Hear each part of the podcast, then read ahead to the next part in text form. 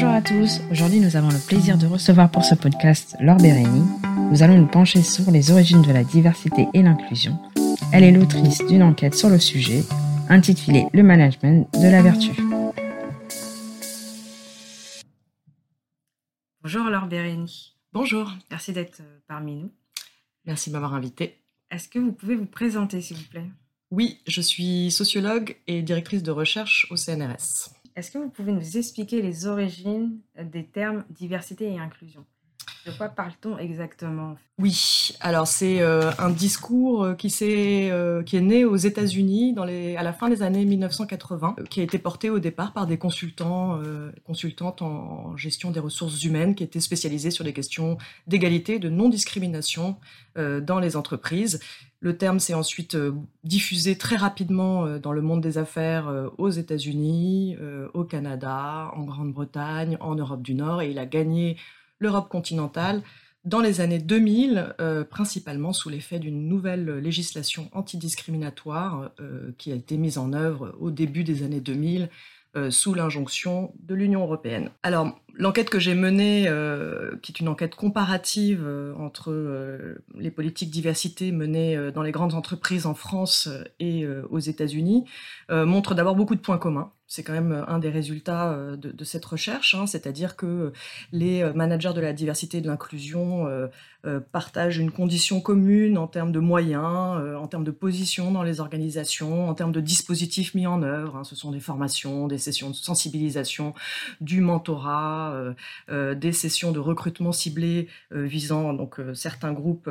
sous-représentés dans le management, etc. Des indicateurs aussi. mais il y a une différence majeure qui est euh, celle de la, place euh, de l'origine et de la discrimination liée à l'origine dans les politiques euh, de la diversité et de l'inclusion. aux États-Unis, voilà, cette dimension ethno-raciale est au cœur des politiques mmh. diversité et inclusion, et ça, c'est l'effet bah, d'abord d'une tradition voilà, nationale, mais aussi de politiques publiques qui ont été mises en place depuis les années 60 aux États-Unis et qui, voilà. Alors donc, dans, dans mon livre, hein, Le management de la vertu, je, je parle effectivement du fait que aux États-Unis comme en France, les politiques de la diversité et de l'inclusion euh, demeurent essentiellement à la surface euh, des, organisations. Euh, et ce qui est frappant, c'est que depuis les années 80, on entend souvent voilà, l'idée selon laquelle la diversité, l'inclusion sont des leviers de performance, de profit, sont bonnes pour les affaires. Tout ça est d'ailleurs mesuré par les grands cabinets de conseil qui ont mis au point des outils très sophistiqués pour pouvoir démontrer la rentabilité économique et financière des de la diversité et de l'inclusion. Et pourtant, ce qu'on constate sur le terrain en travaillant dans les entreprises, c'est que ces politiques sont très fragiles et que finalement, ce qui apparaît comme bon pour les affaires euh, aux yeux de la plupart des dirigeants, des managers, c'est plutôt l'apparence de la diversité, c'est-à-dire avoir l'air divers, euh, inclusif, donner le sentiment qu'on s'est engagé dans une telle démarche. C'est ça qui permet d'attirer euh, les talents, de fidéliser des clients, de repousser des menaces sur la réputation, etc. Alors voilà, c'est pour ça qu'il me semble que les, managers de la, diversité, hein, des services diversité et inclusion, qui sont souvent dans les directions des ressources humaines, doivent être extrêmement vigilants euh, à toujours maintenir cet engagement pour euh, la mmh. diversité et l'inclusion et ne pas euh, se contenter finalement d'une politique de communication qui célèbre l'engagement de l'entreprise. il me semble que ces, ces professionnels sont pour un certain nombre authentiquement désireux et désireuses de changer les modalités de gestion dans l'entreprise et pas simplement de célébrer une réputation vertueuse de leur organisation. Il y a quand même eu des progrès, non? Oui, oui, il y a eu des progrès, évidemment. Mmh. Euh, il y a eu des progrès, c'est-à-dire que voilà, depuis euh, l'essor euh, de ces dispositifs de la diversité et l'inclusion, les formations, les sessions de sensibilisation, mais aussi les objectifs chiffrés, le monitoring de la position de certains groupes, ça a permis effectivement de donner des points d'appui pour atténuer certaines inégalités. Mais il me semble que ça ne va pas assez loin euh, et que en tout cas il faut toujours toujours se montrer vigilant vigilante euh, afin que euh, ces politiques qui sont quand même des enfin, qui ne sont pas tellement doté, en tout cas euh, en moyens euh, humains, euh, budgétaires, etc., ne se limite pas, encore une fois, à l'affirmation d'une bonne volonté et à, si vous voulez, diffuser ce, ce, que les Américains appellent un sentiment de feel good dans les. Dans alors il y a d'excellents guides pratiques qui sont, voilà produits par euh, bah, différents organismes associatifs privés, mais aussi notamment par le défenseur des droits euh, et qui, qui, doivent être euh, consultés. Il me semble que voilà, c'est toujours très compliqué parce que la diversité, évidemment, ça renvoie à une multiplicité de critères. Hein. il y en a plus de 25 dans le code du travail aujourd'hui. Euh, et il me semble que ces, ces, ces, services doivent essayer de poser la question, d'abord de mesurer systématiquement ce qui mmh. peut être mesuré à toutes les étapes de la carrière, à toutes les étapes de la gestion des ressources humaines au niveau du recrutement, de la promotion, de l'accès à la formation, essayer de, voilà, de, rendre euh, objectif des disparités de, situation entre différents groupes. Et une fois qu'on a rendu visibles ces disparités euh, de situation, essayer de réfléchir en fait euh, à, la responsabilité de l'organisation dans la production et la reproduction de ces disparités. Bien sûr, l'entreprise n'est pas responsable de tout, mmh. mais l'entreprise peut se questionner sur sa propre responsabilité et notamment sur euh, la définition euh, des critères euh, du, talent, de la compétence, voilà, donc dans la gestion des ressources humaines, s'interroger finalement sur ce qui est véritablement la clé, bah, par exemple, d'une promotion à un poste plus élevé, et peut-être essayer de réfléchir aux biais qui finalement façonnent ces décisions et qui ont tendance à favoriser certaines populations et à en défavoriser euh, d'autres. Je pense par exemple, pour ce qui est de l'accès à des fonctions dirigeantes, hein, si on mmh. prend l'exemple des femmes euh, et de l'accès euh, aux fonctions dirigeantes, le critère de la mobilité géographique obligatoire, on sait très bien, et toutes les enquêtes sociologiques le montrent depuis longtemps, bah, que c'est un, un, facteur extrêmement défavorable pour les femmes, puisqu'il se trouve que les femmes se mettent souvent en couple avec des conjoints qui sont moins mobiles que les hommes, qui se mettent eux souvent euh, en couple avec euh, des personnes qui, les suivent plus volontiers dans leur, dans leur carrière. Donc, par exemple, voilà, euh, réfléchir à une définition de la mobilité qui soit une mobilité fonctionnelle et qui ne soit plus une mobilité géographique pour, comme sésame à l'accès à certaines fonctions dirigeantes, ça me paraît voilà, une mesure concrète qui permet bah, d'atténuer certaines inégalités entre les, femmes et les hommes. En parlant de femmes, il y a beaucoup de choses qui ont été faites depuis les années 70 pour lutter contre les discriminations à leur égard et les inclure davantage dans le monde du travail. quel est votre regard sur ce point au vu de vos recherches?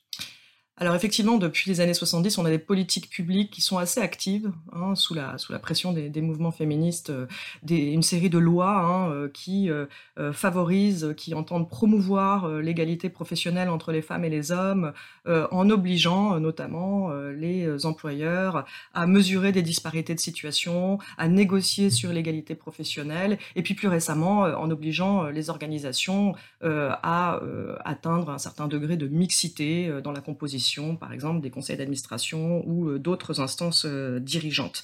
Donc, effectivement, grâce, euh, disons, à cette pression du droit et des politiques publiques, la situation a, progressé dans les entreprises, mais il me semble que il y a quand même voilà un certain nombre de, domaines qui sont restés relativement peu travaillés, en tout cas dans les, dans les 10-15 dernières années par les entreprises, et en particulier la situation des femmes qui sont dans des positions intermédiaires ou subalternes des organisations. C'est-à-dire que les politiques de la diversité de l'inclusion, de la mixité, ont eu tendance à se concentrer sur les strates les plus élevées des organisations, alors même que le plafond de verre, c'est un phénomène systémique qui se construit à chaque étape euh, de la carrière, à chaque étape, euh, à chaque échelon euh, de l'organisation, et qu'on ne peut, disons, améliorer les, carrières des femmes cadres, par exemple, sans s'interroger sur les perspectives de carrière des employés administratifs, des secrétaires, par exemple. parce que, voilà, dans une entreprise, c'est cette division sexuée, genrée du travail, finalement, elle a des effets sur les perspectives de carrière, la valorisation symbolique et les rémunérations de l'ensemble, l'ensemble des femmes, quel que soit leur, leur niveau hiérarchique. Alors moi je pense que des objectifs, enfin la mesure systématique des disparités de situation, des inégalités, est une première étape. Quand ça ne suffit pas, euh, il me semble que voilà des, objectifs chiffrés, euh, qu'on les appelle euh, quotas ou autres, ou en tout cas objectifs de représentation équilibrée, me semblent aussi nécessaires, puisque d'une certaine manière, c'est une des seules manières de surmonter un ensemble, une multiplicité de biais qui sont parfois inconscients et qui contribuent dans les entreprises à défavoriser de manière systématique les femmes par rapport aux hommes. Une autre mesure qu'il me semble important euh, de, mettre en place, et à mon avis avec le, soutien de l'État, hein, des politiques publiques, euh, c'est une, démarche d'évaluation euh, des emplois. c'est une, démarche qui a été mise en œuvre dans d'autres pays comme la Suède, le Portugal ou encore au Québec, hein. c'est-à-dire finalement une, révision et une, évaluation des compétences réellement mobilisées euh, euh, dans différents postes de travail à, différents euh, niveaux hiérarchiques pour pouvoir mettre au jour finalement des discriminations qui existent à l'encontre bah, des travailleuses et travailleurs qui se concentrent dans les secteurs les plus féminisés. Donc par exemple le poste de travail de secrétaire, on sait très bien que bah, finalement les, perspectives de progression de carrière sont limitées, la rémunération bien sûr est variable mais n'est pas très élevée et euh, on constate euh, en pratique euh, que les secrétaires ou assistantes font un travail extrêmement polyvalent, souvent très qualifié, qui est complètement sous-estimé dans les grilles d'évaluation des, emplois. Donc il me semble que c'est cette démarche qu'il faudrait faire pour pouvoir finalement véritablement récompenser et rétribuer des compétences qui sont mises en œuvre dans des emplois réputés féminins, euh, qui sont des compétences naturalisées, c'est-à-dire qu'on considère que ce sont des compétences féminines que les femmes ont naturellement et que par conséquent euh, elles ne doivent pas être euh, valorisées en termes de, rémunération et, de perspectives de, carrière. Et cette démarche, ça, implique un, fort volontarisme de l'État, des politiques publiques, mais aussi des partenaires sociaux, des syndicats et des représentants patronaux. Euh, prochainement aussi, euh, il y aura une transposition de directive sur la transparence salariale afin de mieux comparer les rémunérations et souligner les écarts de salaire entre les hommes et les femmes. Euh, est-ce que vous pensez que c'est une bonne chose? Est-ce qu'on va dans la bonne voie avec ce genre de, mesures? Bien sûr qu'on va dans la bonne voie dès lors qu'il y a un cadre juridique qui incite euh, les entreprises euh, à s'aligner sur des bonnes pratiques en termes de mesure euh, des inégalités de, rémunération entre les femmes et les hommes. il me semble que ça ne va pas résoudre comme par magie un certain nombre de problèmes, et notamment le fait que les inégalités de rémunération entre les femmes et les hommes, il y a plusieurs manières de les, de, les mesurer euh, et euh, finalement euh, différentes techniques, différents critères mis en œuvre vont aboutir à des résultats extrêmement variés. Et il me semble qu'il faut euh, avant tout euh, donner euh, voilà, du pouvoir et de l'influence à, des, à des expertises qui vont peut-être un tout petit peu bousculer les manières dont on, a de, mesurer les inégalités de salaire. Par exemple, voilà, on, mesure toutes choses égales par ailleurs, dans une même fonction, les inégalités de rémunération entre les femmes et les hommes. Eh bien, quand on, on prend du recul et que on se pose la question de la ségrégation euh, horizontale des parois de verre qui traversent les entreprises, l'assignation des femmes à des euh, fonctions qui sont globalement moins payées, etc., on a une, voilà, une, image des inégalités de rémunération qui est beaucoup plus large et euh, qui permet effectivement d'avancer peut-être de manière un peu plus substantielle que lorsque on se contente finalement de comparer des emplois qui sur le papier, enfin les rémunérations associées à des emplois qui sont sur le papier sont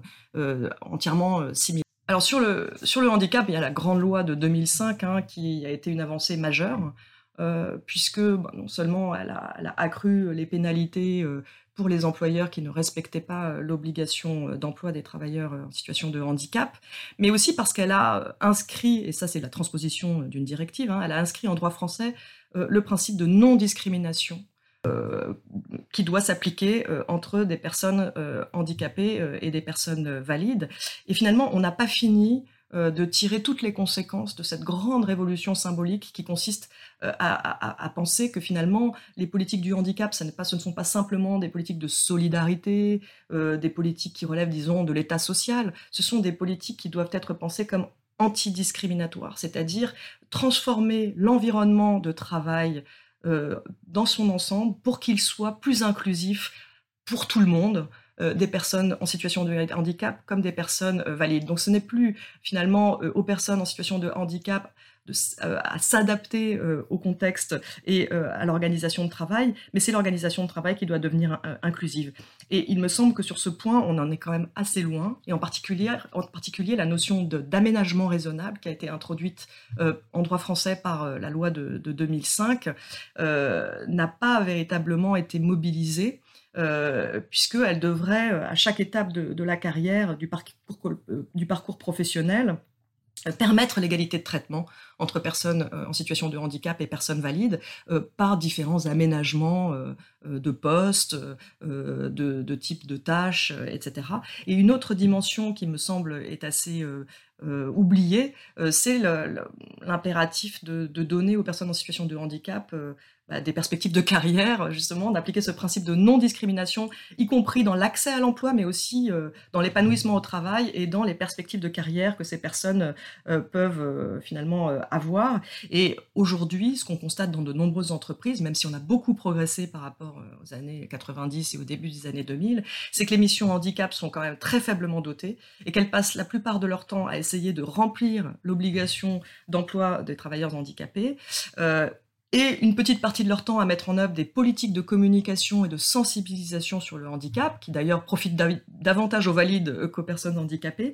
et euh, n'ont pas suffisamment de moyens et de temps pour véritablement euh, voilà, s'occuper euh, des carrières, de la qualité de vie au travail des personnes en situation de handicap. Il me semble que les, voilà, les professionnels RH ont, tout à gagner à intégrer ces, ces dimensions de diversité et inclusion dans leur travail routinier.